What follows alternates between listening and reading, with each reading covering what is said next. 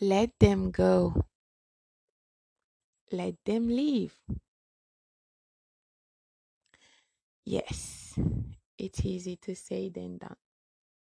I understand. But please listen. Can you force someone to love you? To see your worth?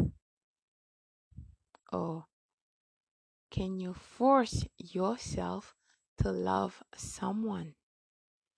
Hmm. If someone leave you, you cannot force this person to stay. Understand that the part that they came to play in this book of your life is over. It's done. If they left you for who you were and not who you could be, then they are not good for you anyway.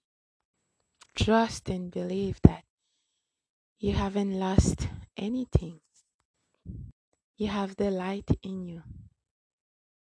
If truth be told, real life is waiting for you.